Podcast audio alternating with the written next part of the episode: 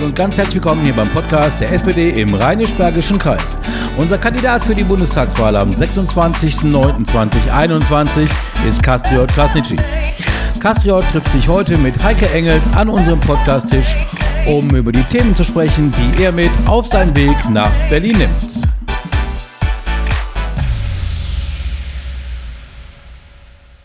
Hallo Kastriot, schön, dass du auch heute wieder in Burscheid bist, um etwas über ja, dein Wahlprogramm und deine Themen zu erzählen. Ja, hallo Heike, ich freue mich wirklich wieder hier bei euch zu sein. Heute wollen wir über das Thema Gesundheit sprechen und ich glaube, ja, gerade so in der aktuellen äh, Corona-Krise haben wir gemerkt, dass hier noch einiges zu tun ist. Wir erleben alle gerade diese schwierige Situation.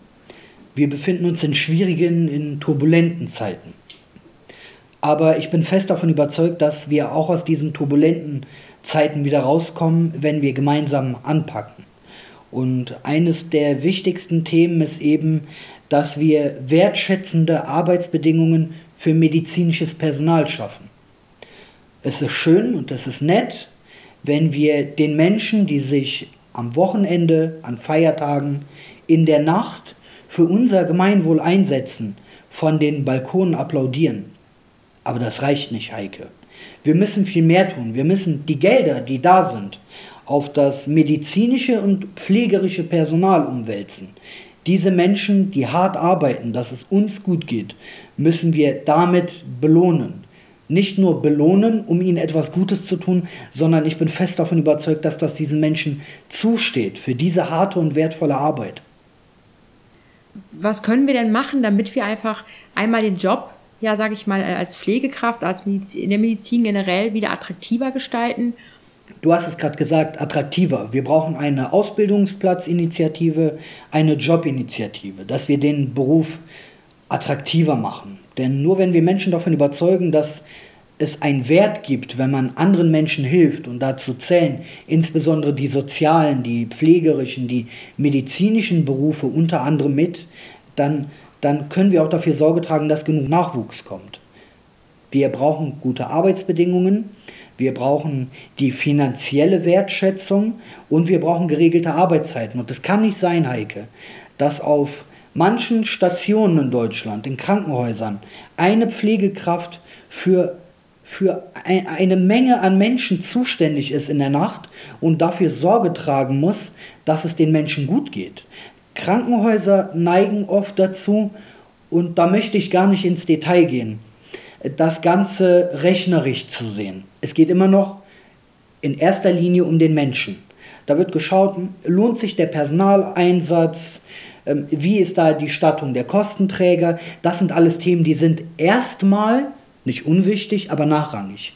Zunächst einmal zählt der Mensch, der da liegt im Krankenhaus und behandelt werden muss, und der Mensch, der diesen pflegen muss der darf das nicht unter unwürdigen Bedingungen tun. Denn die jungen Leute, die überlegen sich zweimal, will ich mein Wochenende dafür opfern? Für ein wenig Geld, dass ich was Gutes tue. Ich glaube, das hat noch nicht mal etwas mit Böswilligkeit zu tun, sondern lohnt sich das? Und das ist leider die Frage in der heutigen Zeit, die man sich immer wieder stellen muss. Da hast du auf jeden Fall recht. Ich glaube, das ist einfach äh, ein, ein, schwieriges Thema auch. Und ich glaube, du hast ganz viele Punkte schon genannt, die wir jetzt auf jeden Fall anpacken müssen. Und ich glaube, da sind wir als SPD auf jeden Fall auch die Partei, die da gefordert ist, äh, das jetzt auch anzupacken. Du bist ja auch selber ähm, im, im, medizinischen Bereich beziehungsweise im, im, im kassenärztlichen Bereich, sage ich mal, unterwegs. Ähm, was würdest du denn sagen? Ähm, wir sprechen oft zum Thema Zweiklassenmedizin wie könnte das Gesundheitssystem in der Zukunft auch vielleicht reformiert werden?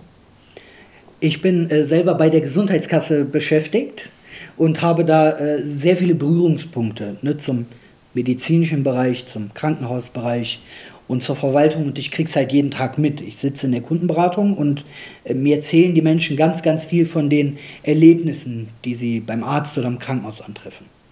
Ich möchte einen Denkansatz mitgeben. Das System der Polikliniken. Das funktioniert auf der ganzen Welt zum größten Teil. Und wir müssen uns überlegen, ob das System auch nicht in Deutschland funktionieren könnte. Wir brauchen eine ganzheitliche Behandlung der Menschen. Es reicht nicht, wenn wir sagen, es gibt Spezialkliniken in Düsseldorf, in München, in Nürnberg, sondern wir brauchen die Kliniken, die Krankenhäuser, die Fachärzte, auch in den ländlichen Regionen.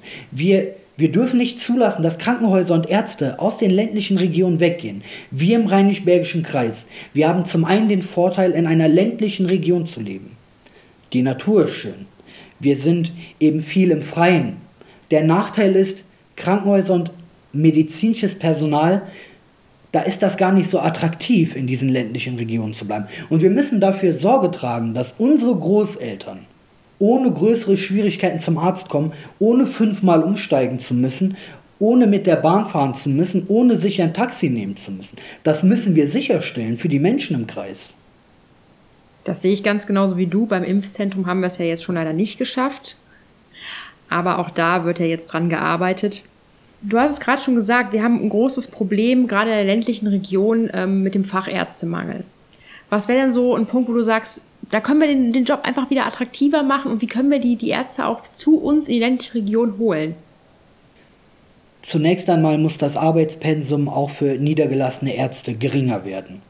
Das funktioniert zum einen, indem man mehr Ärzte in die Region schickt, dort Praxen eröffnen lässt und nicht nur eine Praxis für eine, für eine ganze Ort, Ortschaft einrichten lässt, sondern das Ganze aufteilt. Ähm, es gibt Arztpraxen, jeder von uns wird es wissen, wenn man da anruft und einen Termin haben will, dann blättert die Sprechstundenhilfe im Kalender und dann hört man, wir leben jetzt im März, dann hört man irgendwann im Juni, Juli, wenn du Glück hast. Heike, das kann nicht sein. Also wenn du krank bist, dann bist du heute krank und vielleicht auch morgen. Aber du hast nicht vier Monate, fünf, sechs, sieben, acht, neun Monate Zeit, um darauf zu warten, behandelt zu werden. Und eine Möglichkeit, um das Ganze auch ein wenig zu entzerren, ist eben die Möglichkeit zu schaffen, dass Ärzte auf digitalem Wege mit Patienten in Verbindung treten. Das heißt, es gibt so Videosprechstunden. Ne? Die Infrastruktur können die kassenärztlichen Vereinigungen schaffen. Da muss der Bund, das Bundesgesundheitsministerium, muss da eben auch äh, Hilfestellung leisten und muss den kassenärztlichen Vereinigungen eben die finanziellen Mittel geben und den Spielraum geben, da was verstärkt umzusetzen. Nicht nur, damit Patienten schneller zum Arzttermin kommen, sondern dass die Wartezimmer nicht aus allen Nähten platzen und du monatelang auf einen Termin warten musst. Ja, vielen Dank, Castro. Du hast, glaube ich, ganz viele Probleme, die wir aktuell haben, angesprochen. Und ich sehe, du willst einiges anpacken im, beim Thema Gesundheit. Ich glaube, das ist ganz wichtig. Vielen Dank, dass wir heute darüber gesprochen haben. Und ich freue mich schon, wenn wir uns das nächste Mal wieder hören. Danke dir, hat mich gefreut. Bis bald.